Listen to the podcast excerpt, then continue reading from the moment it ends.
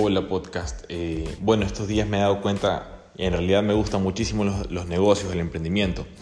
Y me di cuenta de algo, vi que ahorita créditos económicos dice eh, comercio online y está vendiendo pañales, está vendiendo de todo.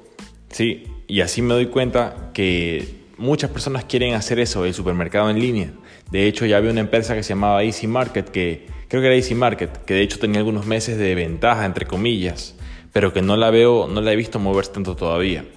Eh, asimismo, bueno, Supersano también, ahí vamos. Yo quiero poco a poco vamos a ir, o rápido, rápido tal vez, vamos a ir aumentando variedad. En todo caso, esa es la, creo que es como que la pelea por eh, ser el rey del e-commerce, al menos aquí en Ecuador, pero no hay nadie todavía que se haya posicionado.